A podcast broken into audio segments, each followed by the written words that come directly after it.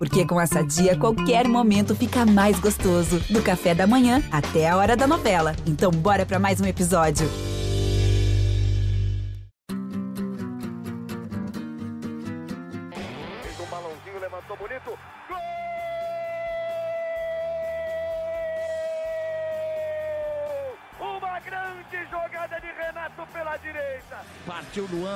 Dominou o lance, é bom, o lance é bom, o lance é bom, o lance é bom. Olha o gol, olha o gol, olha o gol. Golaço do Grêmio. Para Everton, chegou, fez a finta, outra boa jogada, cruzamento. Olha a chance, olha o gol, olha o gol, olha o gol, olha o gol, olha o gol. Gol do Grêmio. Torcedor tricolor, iniciando mais um podcast aqui em Gé. Globo, episódio 273. O Grêmio, enfim, anunciou a contratação de um centroavante para 2024. Ele não vem do futebol europeu. Estava livre no mercado depois de uma passagem tímida pelo Botafogo. O nome dele é Diego Costa, 35 anos, duas Copas do Mundo, uma bela passagem por Atlético de Madrid, uma passagem boa também pelo Chelsea, campeão brasileiro pelo Atlético Mineiro. Enfim, Diego Costa é o novo centroavante do Grêmio e nós vamos analisar esta contratação a partir de agora. Lembrando que o volante do Queiroz também está próximo de ser anunciado. Dois reforços que podem ser inscritos no Campeonato Gaúcho e, e ajudar a qualificar o time do Grêmio para a segunda metade da primeira fase e também para a parte quente da competição. Tudo isso e muito mais a partir de agora ao lado de João Vitor Teixeira, de volta a este espaço. Fala JVT, seja bem-vindo de novo. Fala Bruno, é recém meu segundo podcast no ano, voltando das férias, mas hum, com, com novidades, o Grêmio finalmente anunciando os reforços tão esperados, ainda não terminou, a, a expectativa é que ainda tenha mais reforços para algumas carências do grupo, mas uh, a gente viu meio que as características dos reforços que podem vir para o Grêmio não são estrelas que chegam para ser titular, talvez o Diego Costa sim, pela carência do, do, do Grêmio na, nessa posição, mas jogadores que chegam para disputar a posição e acho que para agregar aí, principalmente para Libertadores. Estamos também com Gabriel Girardon, repórter de G. Globo. Fala, Gabriel, aquele abraço. Um abraço, Bruno, um abraço, João, torcedor tricolor que nos acompanha. Pois é, finalmente chegou um centroavante, a movimentação que, que, que, muitos esperavam. Se é o nome ideal, se, se vai suprir a carência da maneira que se espera, isso aí só o tempo vai dizer. Mas a gente pode debater também um histórico recente, talvez não tão positivo do Diego Costa, em questão de desempenho e tal, mas é inegável que é um grande nome. Tu abriu o programa falando nisso, o currículo dele, Copa do Mundo, títulos nacionais na Espanha, na Inglaterra, no Brasil. Uh, veterano, né? Vem para agregar experiência também e uma movimentação pelo menos interessante para suprir, pelo menos de, de, certa forma, essa lacuna que, que tinha lá no, no ataque. Diego Costa, campeão brasileiro e da Copa do Brasil pelo Atlético Mineiro em 2021. Eu sou Bruno Ravazoli, também repórter de G. Globo. Vamos juntos aqui no podcast 273, hoje sem a presença de Kathleen Rodrigues, né? A Kek provavelmente já em ritmo de carnaval. Muito bem, eu começo pelo João Vitor Teixeira e eu te pergunto, João, Diego Costa empolga? É o cara para Libertadores, na tua opinião? É, como o Gabriel falou, é um grande nome, mas não me empolga tanto quanto eu esperava. Eu acho que foi uma expectativa criada uh, não só, acho que não, não, não, é nem pelos torcedores, pela imprensa, mas muito também pelo Grêmio. É, claro que é, não, o Grêmio não iria conseguir trazer alguém à altura do Soares, né? Um jogador, assim, foi uma contratação a gente já cansou de falar aqui sobre o Soares, enfim.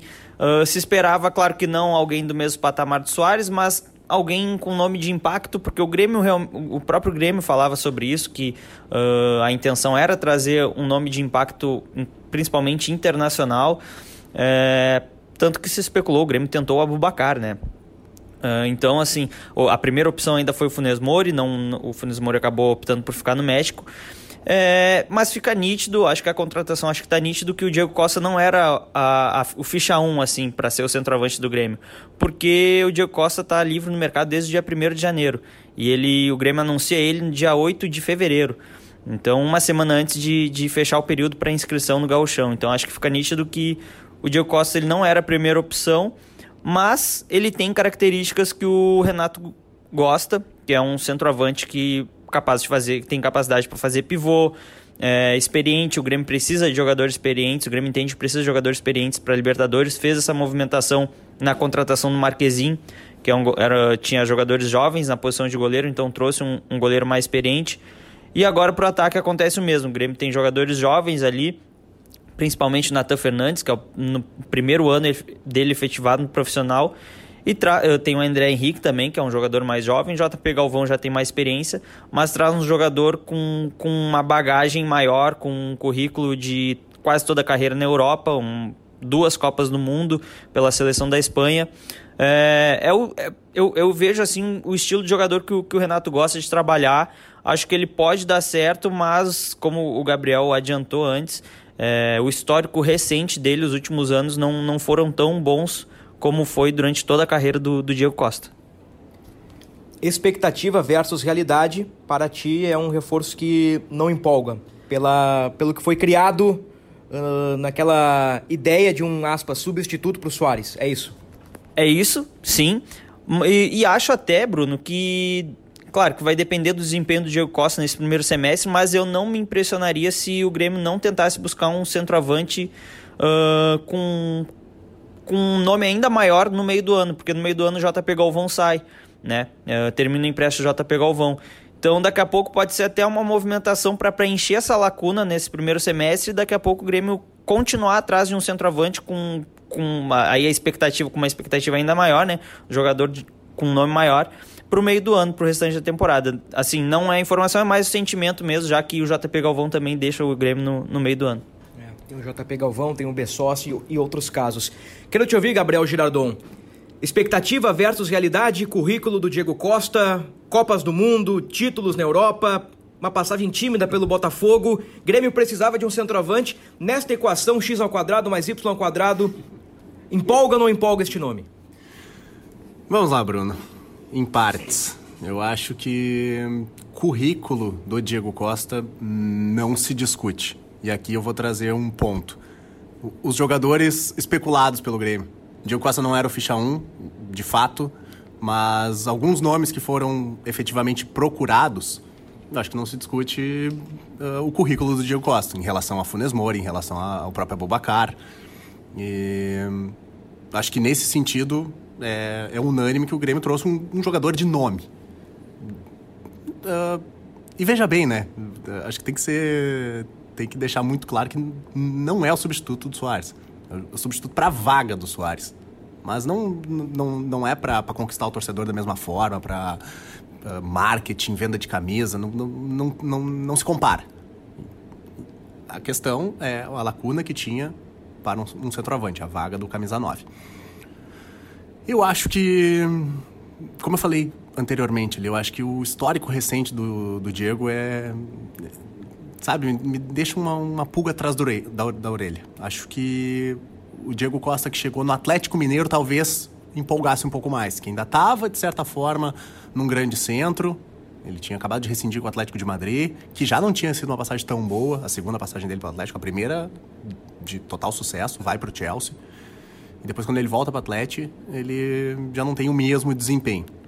Inclusive, jogou brevemente com o próprio Soares. Né?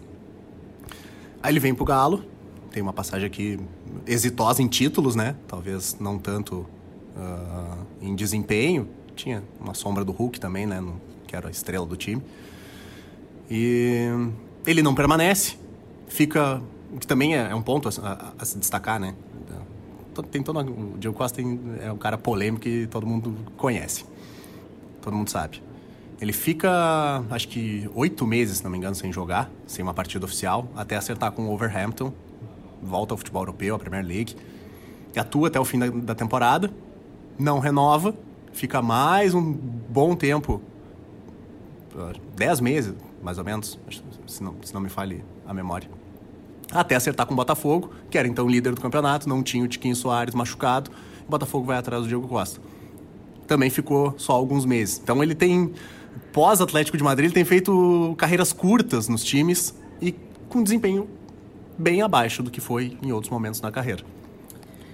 Eu não quero cair em contradição no assunto Diego Costa. Hum. Mas essa equação é, é, é, é, difícil, né? De ter uma opinião equilibrada. Uhum.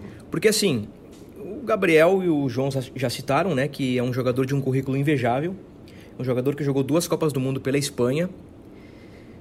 Que tem títulos, que tem mais de 200 gols na carreira, mais de 500 jogos na carreira. Construiu toda a carreira no futebol europeu. A sombra do Hulk foi campeão brasileiro e campeão da Copa do Brasil. Tem um recorde recente que o Diego Costa não tem dado uma resposta em campo positiva no Overhampton, no próprio Galo, acho que ele deixa a desejar pela expectativa versus realidade. No Botafogo também tem a entrevista polêmica que ele dá depois de jogo contra o Cruzeiro, que meio que causa um tumulto nos bastidores do Botafogo. É, ele falou que, que era inadmissível aquele fim de temporada, que faltou humildade, enfim. Ele foi bem sincerão, assim. É. E tem um outro detalhe, que foi lembrado pelo João. Tá livre no mercado desde janeiro. E recentemente, antes do jogo contra o Juventude, o Antônio Brum deu uma entrevista né, e disse que o fechamento da janela europeia abre um leque de possibilidades para o Grêmio. Em outra entrevista anterior, o centroavante do Grêmio está em meio de temporada. Está no futebol europeu, nós estamos analisando.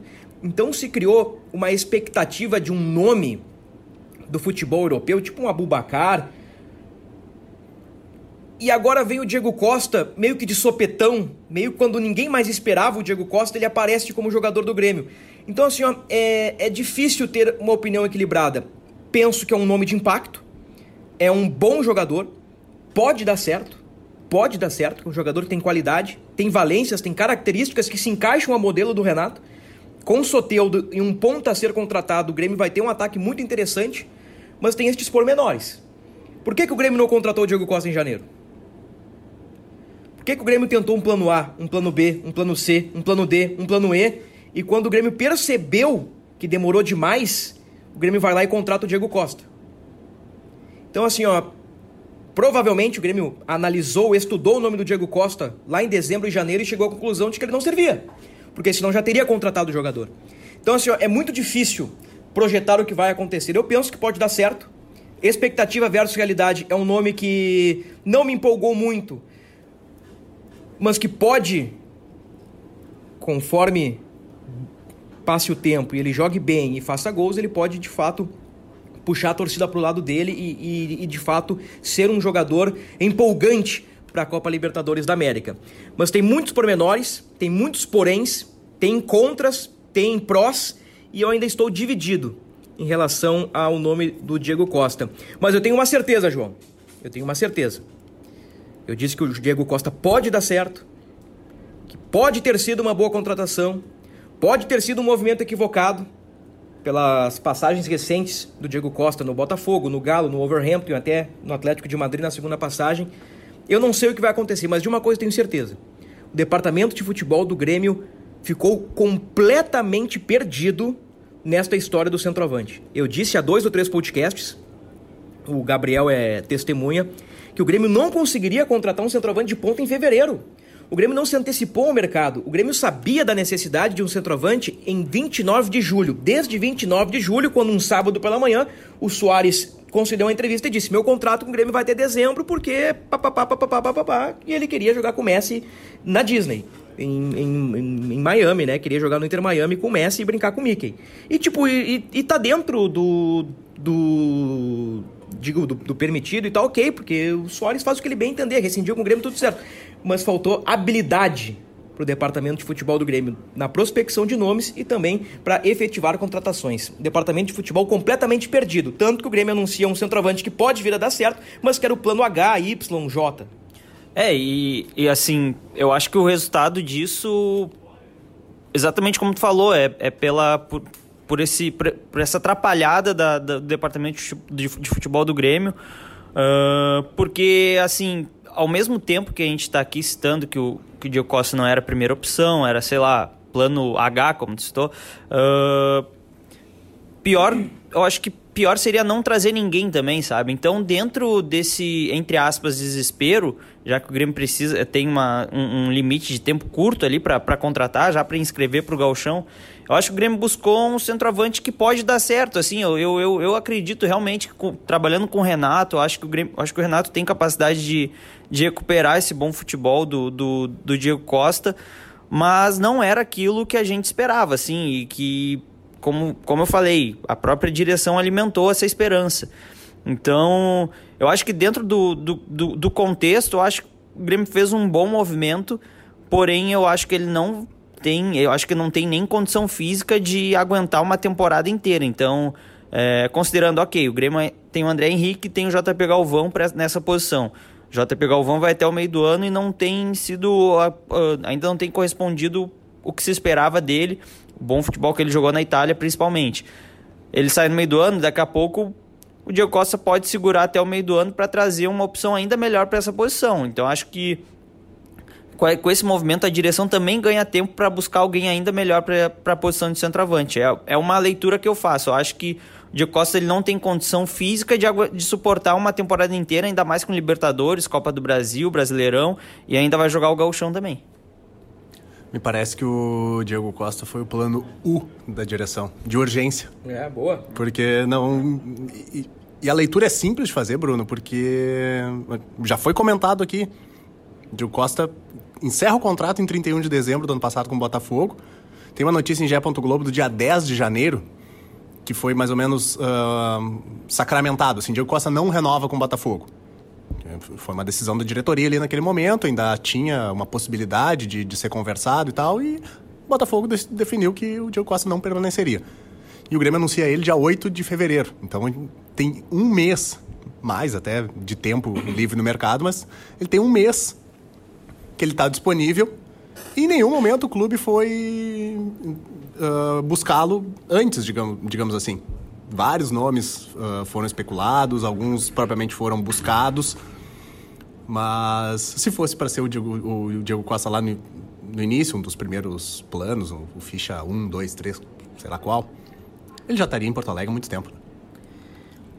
E já teria participado da pré-temporada, se fosse convicção do Grêmio, e já teria disputado seis rodadas do Galchão. Aí o Grêmio, no plano 1, né? Gostei muito, vou roubar essa tua, Gabriel. No plano 1, no plano de urgência, o Grêmio traz um centroavante que talvez precise de um tempo para ficar no mesmo nível dos demais jogadores, vai precisar de alguns jogos. Então, assim, né? Pode dar certo? Pode. Ele tem currículo? Tem. É bom jogador? É. Mas, inegavelmente, hoje é um jogador em baixa. E o que o Grêmio vendeu, o que o Grêmio vendeu desde que o Soares saiu, é que o clube contrataria um centroavante em alta. Um centroavante não do nível do Soares, porque o Grêmio só conseguiria repor com um centroavante do mesmo nível do Soares se fosse no Barcelona e buscasse o Lewandowski. E a gente sabe que isso não é possível. Mas se criou que o Grêmio traria um nome de expressão em alta, que daria um gás para o time, e o Diego Costa me parece um pouco o oposto disso. Me parece um pouco o oposto. Uma leitura que eu faço quando o Grêmio contrata um jogador livre desde 10 de janeiro em 8 de fevereiro ou ao contrário? Não foi. Estava livre desde 1 de, de, de, janeiro, janeiro, mas a informação que veio, que veio do Rio na época foi dia 10, que saiu a, notícia, né, propriamente. Né? Hum, Naqueles dias um ali que a diretoria do Botafogo decidiu que de fato não renovaria com o Diego Costa. Aproveitar que nós estamos num, num fim de semana de Super Bowl para irritar os amantes de futebol americano, a final do Super Bowl, né? para irritar os amantes da NFL. Vão perder, Gabriel Girardon. Vão, é. perder, vão perder o ouvinte, vão perder o ouvinte. Mas brincadeiras à parte. O ouvinte e o integrante desse podcast, né? o, me parece que o Grêmio fez aquela jogada Hail Mary com o Diego Costa. Hum. Que é aquela jogada quando o time não tem mais tempo, os caras jogam a bola oval lá pra end zone e tenta um touchdown. Joga pro alto e reza. Joga pro alto e reza, exatamente isso. Uh, me parece que o Grêmio fez isso. Tipo assim, o Grêmio. Meu Deus, não vamos conseguir contratar um centroavante. O que, que nós temos no mercado? Diego Costa. Não tem tu, vai tu mesmo, sabe? E, e, e, o que ameniza isso é aquilo que nós já conversamos, né? De que o cara tem currículo, aquela, aquela coisa toda, né? Sim. E eu acho interessante até um ponto que tu, que tu já tocou, que é a questão que é... Primeiro, um jogador já veterano, tem, tem que ver a questão física dele. Eu realmente não sei o que, que o Diego Costa fez do, do fim da temporada do Botafogo até aqui. Então, e, e mesmo assim não participou da pré-temporada com o elenco, né? Então, a gente já está quase na metade de fevereiro, até ele chegar, ser apresentado, começar a treinar e aí pegar o ritmo, e isso aí vai tempo. Óbvio, tem o principal é a Libertadores em abril. Então, mas isso aí leva tempo também e para ver se realmente vai aos poucos dando dando um encaixe no time. É. é provável que o Grêmio não tenha dificuldades com o BID, né? O Diego Costa chega, faz exames, assina o contrato, documentação na FGF, na CBF, está no BID, uh, poderá estrear, né? Não sei se terá condições físicas, é provável que não. O Grenal é no dia 25.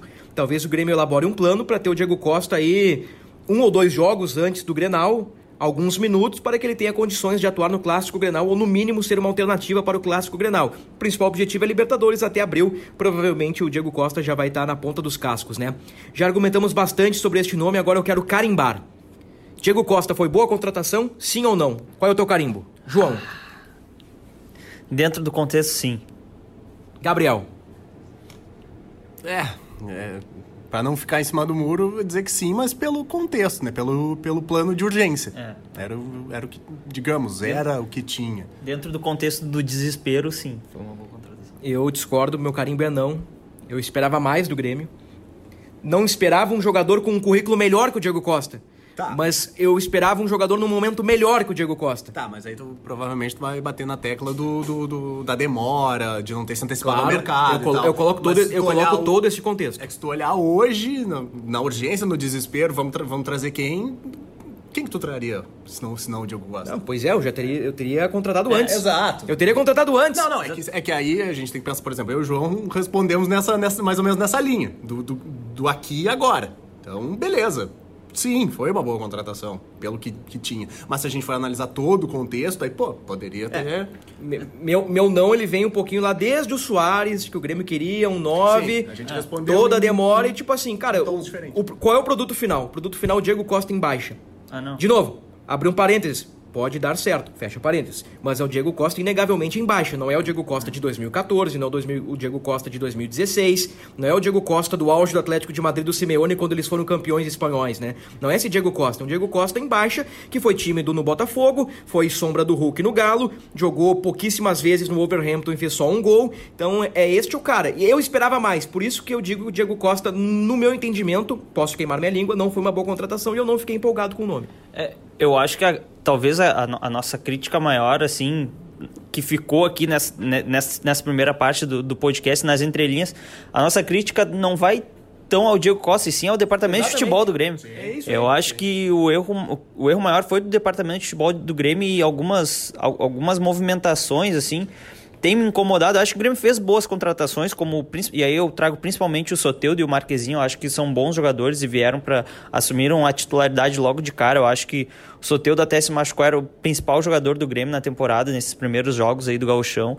Uh, ele chegou muito bem, ele chegou jogando muito bem, ele não, não precisou daquele tempo de adaptação. Uh, chegou encaixou no esquema do Renato, se deu muito bem com o Renato. É, mas me incomoda essa demora. Me parece que às vezes a, a Uh, o, o, departamento de futebol do Grêmio, alguns dirigentes, eles têm dificuldade de mercado, de relacionamento com empresários, com clubes de, com outros clubes de futebol, o que dificulta na hora de uma negociação. Falta habilidade. Leitura à distância, assim. Me parece que falta habilidade para o Grêmio negociar.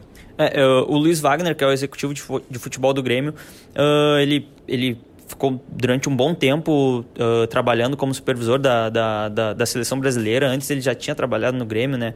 É, mas o Grêmio não tem um executivo de futebol, uh, digamos, de nome, com uma carreira consolidada, como, por exemplo, um Alexandre Matos da vida, um Rodrigo Caetano. Esses caras que eles têm moral no, na hora de um, do, do mercado de transferências.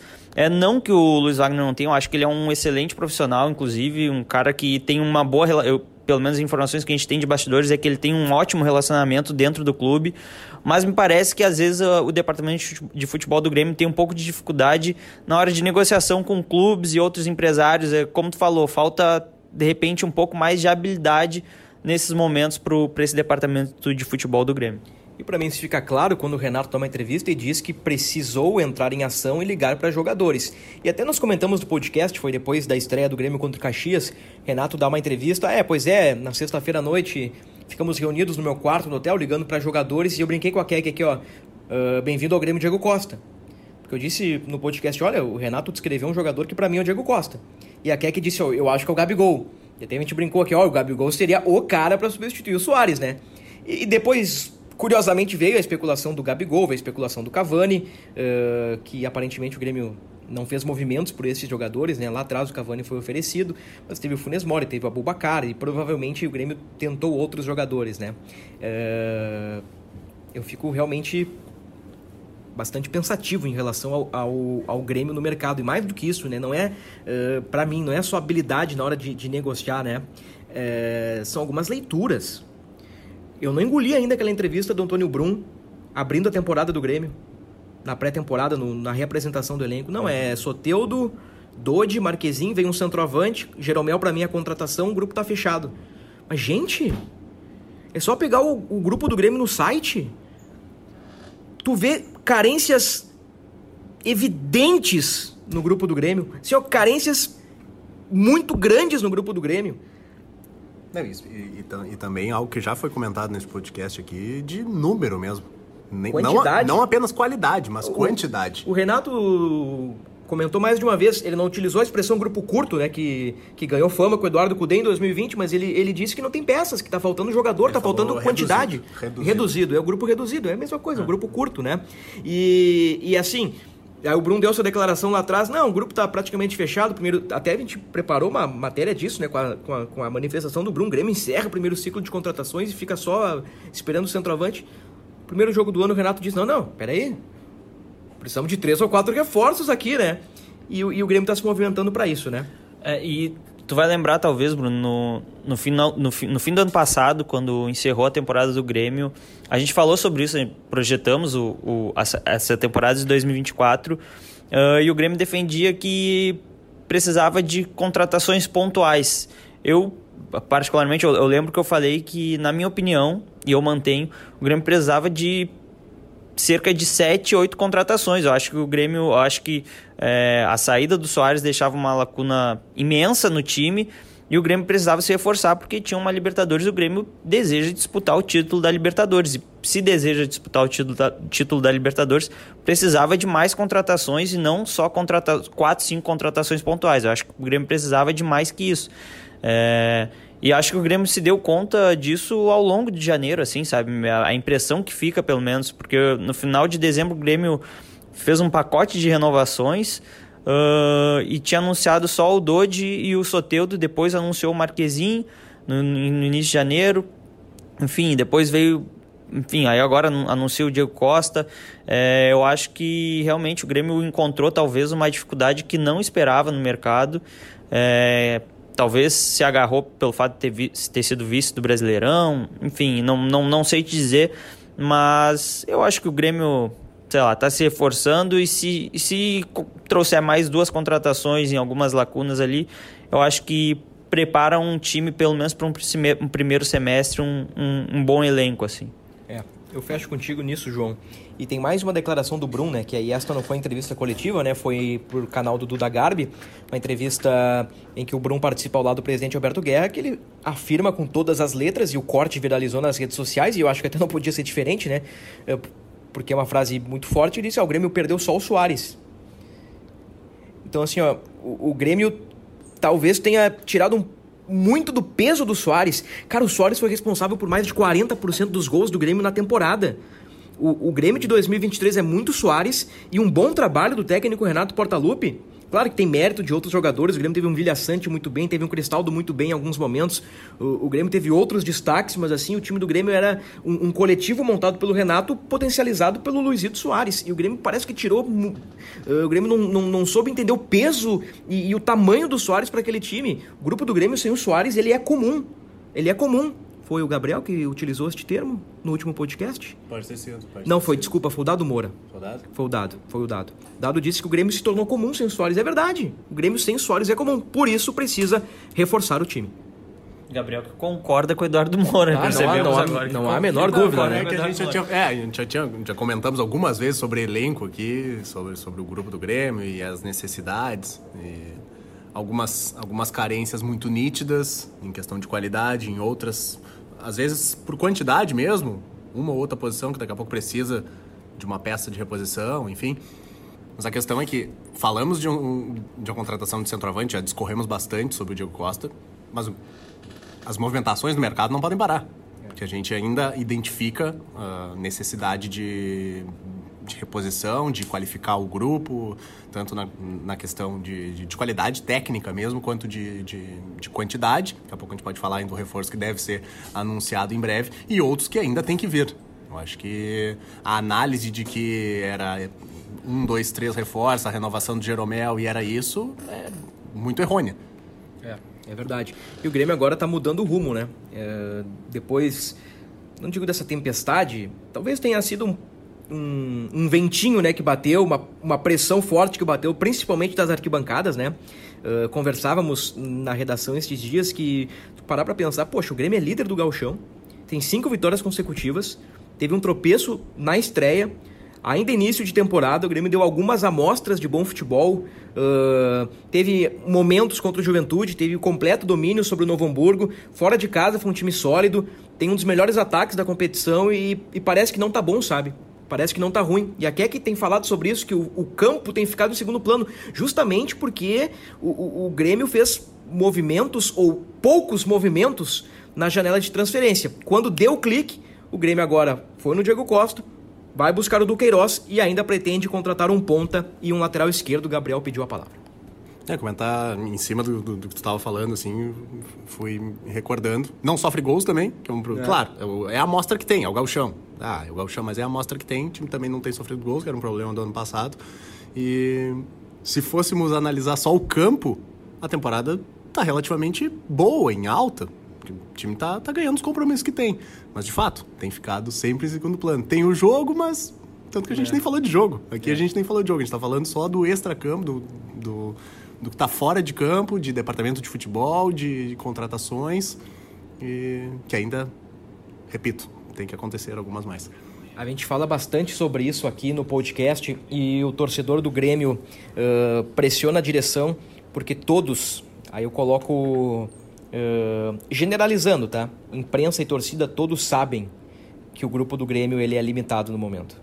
Dá para ganhar o gauchão, dá para fazer uma campanha boa no gauchão, dá para chegar até a final e competir lá, provavelmente no clássico Grenal contra o Inter de Eduardo Cudê, mas para Libertadores, Campeonato Brasileiro e Copa do Brasil para uma temporada longa até dezembro, o grupo hoje é insuficiente e nós já argumentamos bastante sobre isso, né?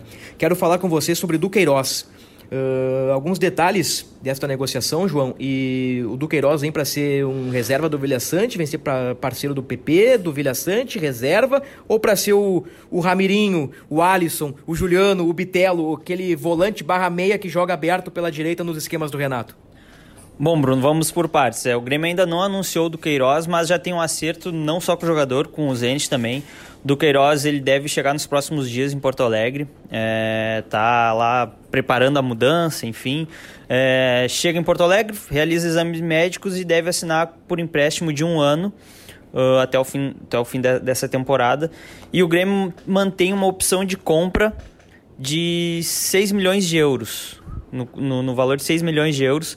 Uh, se quiser contratar o Duqueiroz ao final do empréstimo e o Grêmio assume de maneira integral o salário do Duqueiroz. Então não tem, não vai dividir o pagamento do salário com o Zenit. É, dito isso, ele chega é um desejo antigo do Grêmio. Antigo assim, o Grêmio a primeira proposta que o Grêmio fez pelo Duqueiroz foi no início de janeiro, na primeira semana de janeiro. É, Duqueiroz ele começou no Corinthians e desde o meio do ano passado está no Zenit. Ele trabalhou com o Fernando Lázaro, que atualmente trabalha no Grêmio. Então tem essa, essa relação um pouco mais estreita com alguém de dentro do clube, o que também facilitou, de certa forma, para ele vir para o Grêmio. É, e, o Renato, e é um jogador que o Renato pediu principalmente pela polivalência. O Duqueiroz é um, é um jogador que pode fazer mais de uma posição, ele é volante de origem, mas no, no próprio Corinthians ele jogou mais de uma vez, algumas vezes ele jogou de lateral direito. E ele pode ser usado ali numa linha de meio campo, se a gente for ver o 4-2-3-1 do, do, do Renato, ele sempre gosta de usar um ponta mais agudo, que seria o Soteudo, e do outro lado ele gosta de usar um meia um pouco não tão agudo, que ele já usou como o Ramiro, por exemplo, o Alisson foi. E o Duqueiroz pode fazer essa função, eu não, não duvido que ele, que, que ele seja testado nessa função. É, uma, é, um, é, um, é um tipo de jogador, principalmente, como eu falei, pela polivalência, por fazer mais de uma posição, é o tipo de jogador que esse departamento de futebol do Grêmio gosta. Gosta de jogadores que, que até pelas, pela dificuldade financeira do clube, gosta de jogadores que façam mais de uma, uma função dentro do campo. Aí vai depender do Renato de como vai querer utilizar ele. Se for, assim, eu acho que ele tem capacidade de disputar titularidade no meio-campo. Eu acho que ele não. Eu acho que entre o Duqueiroz e o Vila Sante, eu acho que o Vila Sante é titular, se mantém ali na, na, naquela, nessa posição de primeiro volante. Eu acho que a dupla de volante do Grêmio vai seguir com o Vila Sante e PP, mas eu vejo sim o Duqueiroz podendo disputar essa vaga do meio-campo aberto pela direita. Quero te ouvir sobre isso, Gabriel. Pois bem, Bruno. É, me parece que se de fato o Duqueiroz for utilizado dessa, dessa forma, como o Renato em outras vezes já forjou jogadores para um, uma faixa direita do campo ali de ataque. O mais recente que a gente tem na memória é o Bitelo, que era um, era um volante, um segundo homem ali de meio campo, mais centralizado, que foi deslocado para o lado direito do campo. Eu lembro no início da temporada passada, de 2023, o próprio Renato dizer que o, que o Bitelo não gostava de jogar lá. Uhum. Mas foi se, se firmando ali e foi voltando a ter o destaque que, que, que o Bitelo sempre teve jogando naquela posição vendo alguns lances do Duqueiroz, porque eu lembro vagamente do, do, Vagamente não, mas lembro do Duqueiroz no Corinthians ali, teve o, o, o, seu início. Teve uma boa temporada de 2022, se não me engano, e aí em 2023 ele é negociado com o Zente. Joga até o meio do ano no Corinthians e é negociado com o Zente. Ele, ele faz mais de 60 jogos em 2022 pelo Corinthians. 66, se não me engano. 66. Ele, ele, ele surge em 2021, né, no time profissional, e em 22 realmente, como falou, é o melhor ano dele. Sim, então eu lembro dele, tenho lembranças dele no Corinthians, mas no Zenit é, é mais difícil de acompanhar. Olhando alguns lances dele, mais recentemente, ele teve uma, teve, é uma passagem curta, né? Não chega a seis meses, ele, 16 jogos oficiais com um gol marcado. Mas sempre me pareceu uh, jogar centralizado. Seria mal comparando o PP, não seria nem Vila Sante. Vila Sante, uh, uh, em tese, seria o primeiro homem do meio campo, né? O PP é um segundo. No Queiroz seria um pouco mais PP.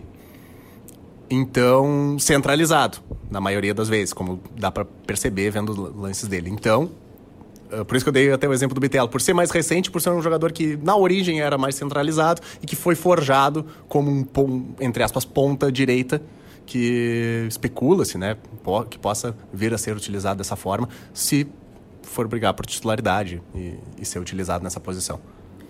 Acho do Queiroz uma boa contratação para grupo. E penso que ele em algum momento vai ser alternativa pelo lado direito. Eu digo algum momento, uh, talvez pensando no adversário, desfalques, lesões, suspensões, porque eu ainda estou na expectativa de um ponta. Um, um extrema para jogar do lado direito, onde o Galdino iniciou o ano como titular. Só um breve parênteses, o, o, o João foi certeiro em falar que uh, posicionamento mesmo. Não é comum ter dois caras parecidos jogando um de cada lado. Então, por exemplo, o Soteudo, a gente imagina, num cenário ideal, Soteudo uh, bem fisicamente tal, ele é o titular naturalmente do lado esquerdo, mas não exatamente vai ter um cara igual ao Soteudo do lado direito. Por isso que a gente imagina um cara com característica diferente, que pode vir a ser o do Queiroz, pode ser outro cara. Então, eventualmente sei lá, hoje olhando para o grupo Nata Fernandes, talvez, mas seria uma posição um pouco mais parecida e não é tão comum que o Renato utilize. Tendo todos os jogadores à disposição, a gente pode pensar em um Grêmio a médio a longo prazo com Marquezin, Fábio. Hoje eu vejo o Fábio um passo à frente do João Pedro. Começou bem o ano, cara. É, acho que é importante. Não, só esse destaque mesmo. Acho que na, na, na, hierar... de... na hierarquia do Renato, penso que 23 termina com João Pedro um pouquinho à frente. Acho que 24 começa um pouquinho com Fábio à frente. Aí Jeromel, Kahneman e Reinaldo. Se o Jeromel não tiver condições, penso que o primeiro da hierarquia é Rodrigo Eli. Aí depois Bruno Vini depois Gustavo Martins. Pelo menos esta é a amostra do galchão, né? Então, Marquezinho, Fábio, Jeromel ou Eli, Kahneman, Reinaldo, Vilhaçante, PP, Cristaldo. Acho que esse tripé aí tá consolidado. Aí pela direita seria Duqueiroz, ou um ponta, né? Ou um, um meia a ser contratado para jogar por ali. Soteudo e Diego Costa. Esse é o time do Grêmio. Aí não tem Soteudo, pode ter o Natan Fernandes. Não tem o Diego Costa, pode ter o JP Galvão. Não tem o Cristaldo, tem o Natan, tem o Natan Pescador. Aí na direita, pensando no Duqueiroz, pode ter o Galdino, pode ter até o André Henrique, que tem entrado aberto pela direita e tem dado uma resposta interessante. É, tem, outras, tem outras possibilidades, né? Tu nem citou o André Henrique, por exemplo, que, que, que tá, tá crescendo de produção, é jovem ainda. Uh, o João Pedro, eventualmente, ano passado, ele, é, o João Pedro Galvão, eu digo, ele em algumas vezes até jogou com o Soares. O Soares centroavante e ele encostando ali um pouco, pensando em alternativas propriamente, né?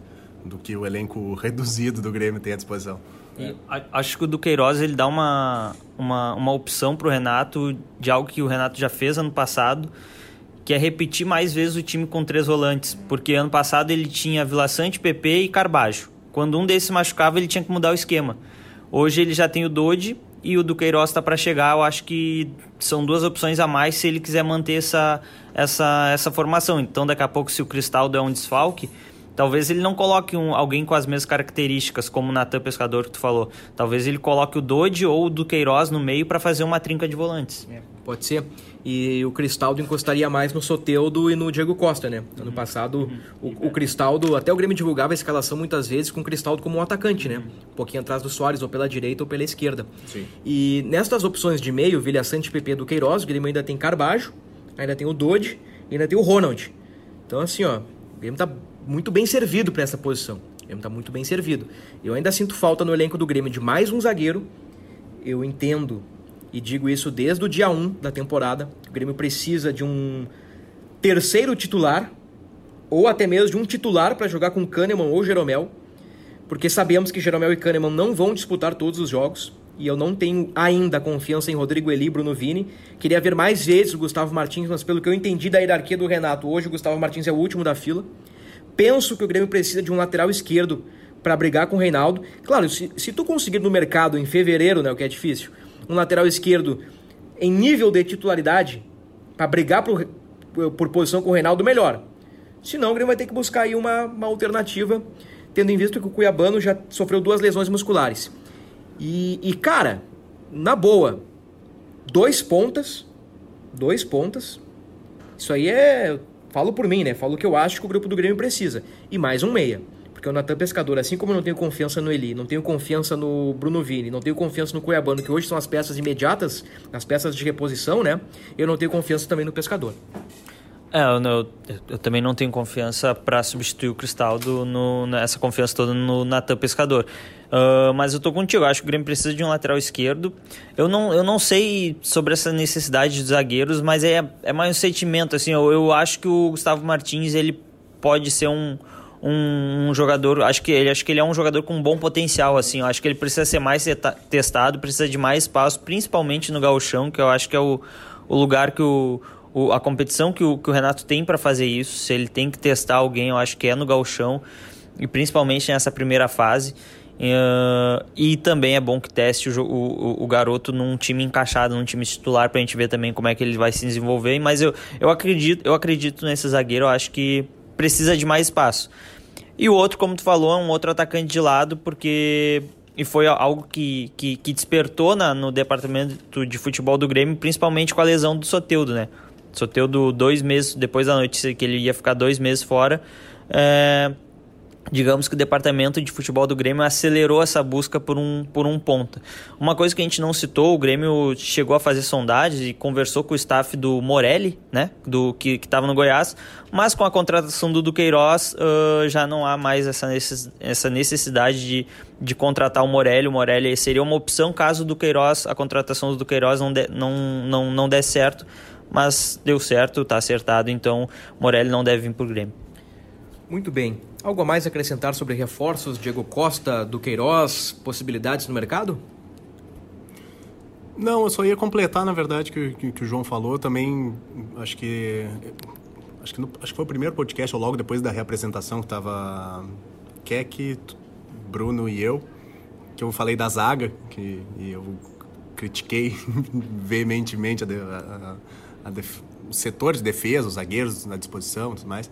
E o João tem falado do, do Gustavo Martins, que o Grêmio, inclusive, recusou mais de uma proposta né, da Europa por, por ele, apostar nesse jogador. Só que não se tem visto muito ele, né? Ele foi titular na estreia, forma dupla de zaga com o Rodrigo Eli, marca um gol, inclusive, e depois ele não é mais titular. Ele, ele, em minutos, ele até, acho que deve regular com os outros, mas ele sempre entra no fim do jogo, numa outra circunstância, e às vezes até substituindo um cara de ataque. No último jogo contra o, contra o Novo Hamburgo, quando estava 2 a 0 ele entra no lugar de João Pedro Galvão. Mais um zagueiro ali para dar uma sustentação ali na defesa e tal. Então, tem se visto pouco desse jogador. Mas era, acho que um, um comentário pertinente para se é. fazer, visto que a zaga pode vir a ser um, um tema para debate mais adiante. É, e, e, se analisar bem, o cara entra no finalzinho, já com outros dois zagueiros, às vezes como um volante, às vezes mais como um lateral defensivo, e a gente vê pouco do garoto, né? É, tem um, não sei se é bem uma crítica, não sei se se encaixa numa crítica, mas uh, eu gostaria de mais minutos para Gustavo Martins. Uh, eu concordo com o João, acho que ele tem uma margem muito importante de crescimento. Eu reforço que eu não tenho muita confiança no Bruno Vini, no Rodrigo Eli, e o Galchão é para isso, né? Põe o time titular, Jeromel e Kahneman, ou Jeromel e Gustavo Martins, ou Gustavo Martins e Kahneman, dá uma testada no guri com, com os titulares, né? Não só com os reservas, e vamos ver. Mas eu, eu penso que o Grêmio tinha que fazer um movimento para a zaga. Muito bem, mas ouvindo o Grêmio, pelo que sabemos do Grêmio, Aparentemente, em princípio, é mais um ponta e mais um lateral esquerdo, né? E aí o Grêmio encerraria o ciclo de contratações, lembrando que inscrições no Gauchão até o dia 16 de fevereiro, janela nacional até o dia 7 de março. Se o Grêmio contratar entre 17 de fevereiro e 7 de março, os eventuais reforços poderão disputar Copa do Brasil, primeira fase da Libertadores e o início do Campeonato Brasileiro, fora do Campeonato Gaúcho, se, se forem contratados neste recorte de 17 do 2 a 7 do 3. Muito bem. Falar rapidinho do jogo, né? Temos um jogo neste sábado, porque o Grêmio joga também, né? O Grêmio não é só contratações, não é só montagem do elenco, né? E aí, Por mais que fique em segundo plano, às vezes. É, né? e, Mas... e, e, vai muito bem, obrigado. Como dissemos, né? A defesa tá bem, o ataque tá bem. Cinco vitórias seguidas, quatro seguidos sem sofrer gols. É, isso aí, né? É, é o Grêmio uh, mesclando o time em alguns momentos, uh, com o JP Galvão vaiado. Vaiado e depois aplaudido, né? Vaiado depois aplaudido. então, assim, ó, o Grêmio tem dado uma resposta boa neste início do gauchão com um grupo meio limitado, né? O Grêmio, assim, também não vamos rasgar muitos elogios, o Grêmio também faz a sua obrigação, né? De, de, de, ir bem no Campeonato Gaúcho, mas nós já vimos times que penam no Campeonato Gaúcho, o Grêmio tá conquistando pontos até com uma relativa sobra, né? Vou falar algo forte aqui, Bruno. Manda. Gosto. O Grêmio já está classificado para a próxima fase do gauchão. Ah, quero ver tu bancar isso aí, hein? Quero ver tu bancar isso aí, hein? Com cinco rodadas de antecedência, hein? Só. Não, mas é. Digamos que a única briga do Grêmio na primeira fase, ainda mais que passam oito, é terminar na frente do Inter. Comentamos Não... isso ontem, né, Bruno? É, na redação, né? É. Comentamos sobre isso ontem. Que, assim, o que importa é terminar na frente do rival, não por rivalidade, mas porque lá na frente pode fazer a diferença. E tamanho equilíbrio do Grêmio, vice-campeão brasileiro sem Soares, né? É verdade. E o Inter com um time reforçadinho, né? Com sequência pro Cudê, eu projeto um clássico Grenal. Não, a não ser que dê algum um acidente no percurso e ali no chaveamento de Grenal na semifinal, pode acontecer, né? Tem acontecido em alguns anos. O Juventude tá bem, né? Time de Série A, daqui a é, pouco. Juventude pode daqui a pouco estragar aí os planos. Rouba uns pontos do Inter aí, né? Porque o Grêmio já ganhou do Juventude, né? Acho que o jogo contra o Inter é no Jacone, então pode acontecer. Mas tô projetando um Grenal. Mas pegarem na semifinal, tu falou? É. Daqui a pouco o Inter Não, fica, em, fica em terceiro ou quarto. Não, tem que ser quarto. Porque se for em terceiro. Porque, por exemplo. Porque o chaveamento depois é primeiro contra o. Assim, em tese, né? É, é o vencedor do confronto do primeiro lugar com o do quarto lugar e depois do segundo com Isso. o terceiro. Isso. Então a dupla Grenal teria que, tá, teria que ter essa distância, né? Uhum. De primeiro a quarto. E, assim. Para ser antes da final. Falando do rival um pouquinho. São quatro jogos com titulares e quatro vitórias. Com reservas, um ponto em seis.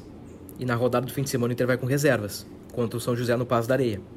Então, assim, Uh, o Cudê tem adotado essa estratégia. Então o Inter já perdeu alguns pontinhos. O Renato, por ter o elenco reduzido e, e, e por não. E vamos lá, né? E por não ter muita confiança numa base reserva, o Renato tem colocado um time misto, um misto quente, titulares na arena. Então o Grêmio, até por isso, tem somado mais pontos neste momento. Mas o que eu queria dizer desde o início é que o Grêmio, neste sábado, enfrenta o São Luís de Juí, ou como diria o poeta, o Ijuí, na arena às quatro e meia da tarde. Jogo com titulares, e o Renato já antecipou que é força máxima contra o São Luís e reservão contra o Ipiranga lá em Erechim na oitava rodada. O que, que a gente pode projetar, João, de time do Grêmio sem Soteudo, sem Natan Fernandes? Quem é que joga na ponta? É, eu acho que a grande, a principal dúvida para esse jogo, acho que como, como tu citou, o Renato já tinha adiantado, time titular, JP Galvão, e eu acho que são duas vagas e três jogadores disputando. É, Galdino, Bessosi e André Henrique disputando as duas vagas uh, de ponta ali, né? Pro, do, do, ataque do lado esquerdo e o ataque do lado direito. É... Creio que ele possa entrar com, com Galdino de um lado e Bessosi do outro. Bessosi para manter o, o, a característica do, do ponta com, do lado esquerdo com o pé invertido, né? É, e o André Henrique, como tem características de, de centroavante, daqui a pouco pode ser uma opção para o segundo tempo. É, isso aqui a gente especulando, né? Eu destacaria, na, como a gente está no momento que a gente está gravando esse, pod, esse podcast, o Grêmio já divulgou a lista de relacionados. Na lista de relacionados tem o Gustavo Nunes, que chegou a ser pauta aí na, nas semanas anteriores por, por não ter acertado, não tinha acertado a renovação e por isso não tinha, não estava recebendo chance no, no, no, no profissional. Ele que foi um destaque da, da copinha. Porém, na quinta-feira o Grêmio anunciou a renovação com Gustavo Nunes e ele está relacionado para o jogo. Ele vai ficar no banco de reservas agora no, no fim de semana contra o São Luís. Uh, é um jogador que, que pode aparecer aí, pode, a gente pode uh, ver ele mais vezes de repente recebendo algumas oportunidades. E além dele, o Jonathan Robbins está recuperado do desconforto no joelho e também volta a ser opção para o Renato. É, e na, na, no gol ali vai o Marquezinho titular, mas o Renato faz um, um revezamento e leva o Gabriel Grando como opção e não o Kaique. Eu acho que da lista de relacionados para esse jogo do, do sábado seriam esses os, os destaques.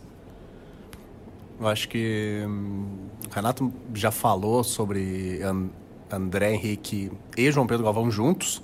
Talvez esteja, aí a, a, oportunidade, né, de dos dois começarem a partida, porque em mais de uma oportunidade, inclusive no, no último jogo, o André entra no segundo tempo. O João, o João Pedro foi titular todos os jogos, né?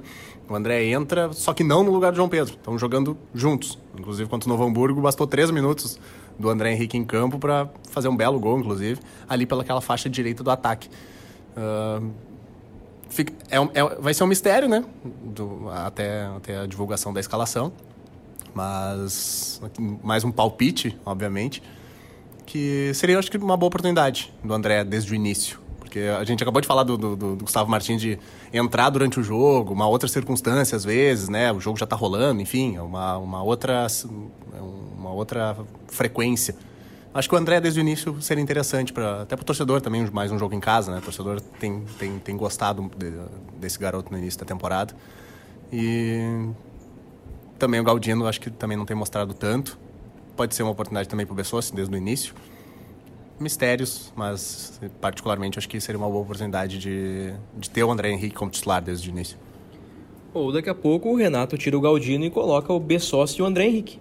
Faz um ataque com Bessoss, André Henrique e JP Galvão. É uma possibilidade também. É, é, é, que o Galdino ele ajuda mais a marcar, né? E o Renato gosta de ter um jogador pelo lado que pelo menos um desses, um da, ou da direita ou da esquerda, uh, volte mais para marcar. Mas como o Gabriel falou também, a contra o São Luís de Juí, uh, de repente é a oportunidade para tu arriscar mais e, e o Renato botar uma escalação um pouco mais ousada. É, eu creio, assim, pelo, pelo digamos, modus operandi do Renato, o Renato vai querer fazer o resultado para mandar o máximo de, de reservas e garotos para Ipiranga, para não ir para Erechim contra Ipiranga, precisando pontuar, sabe? Então acho que, de repente, essa pode ser a estratégia do Renato. É. O Ipiranga que, surpreendentemente, luta contra o rebaixamento após seis rodadas. E agora, na sétima rodada, o Ipiranga pegou a Avenida fora de casa. Então, assim, ó, se o Ipiranga perder o jogo, o Ipiranga pode terminar a rodada na zona do rebaixamento e pode enfrentar o Grêmio, desfalcado, é verdade, né? O Grêmio provavelmente preservando. Provavelmente não, o Grêmio já, já, já informou que, que vai preservar titulares. O Ipiranga pode pegar esse time reserva do Grêmio de dentro da zona, né? Ipiranga, time de terceira divisão, com bons trabalhos, vice-campeão gaúcho recentemente, né? Numa pindaíba danada neste gauchão.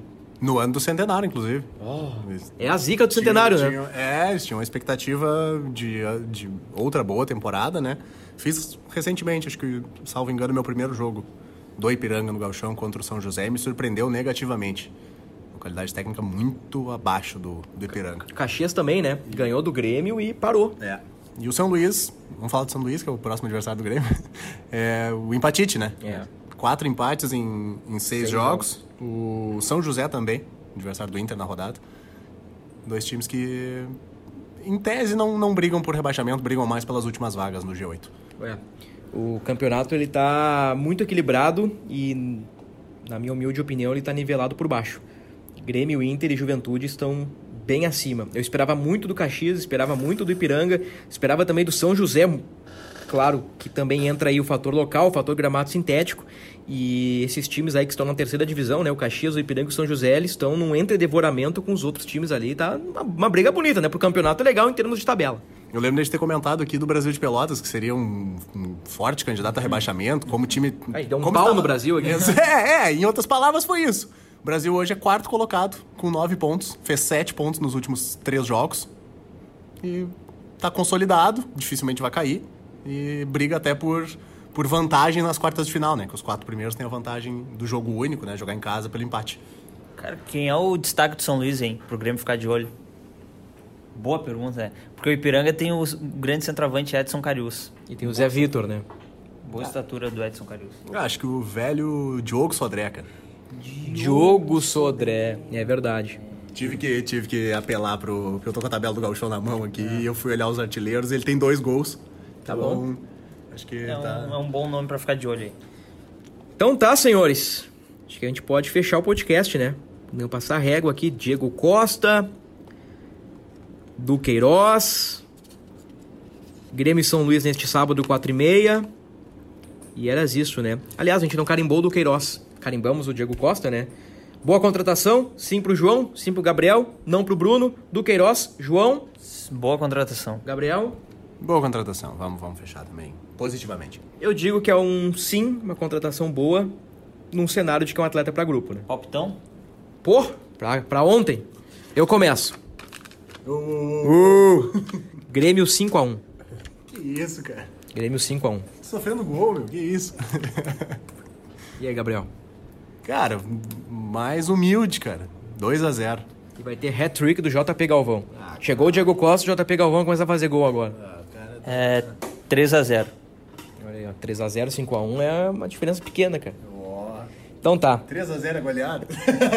mais uma hora de É, podcast. 3x0 com certeza é goleada, né? 3x0 é goleada. Então tá. Ponto final no... Senhores, obrigado. Obrigado. Obrigado, até a próxima. Valeu, valeu. Ponto final no podcast do Grêmio, episódio 273. É, o Grêmio dando uma encorpadinha aí pra Libertadores. Voltamos na próxima semana. Aproveite o carnaval. Cautela.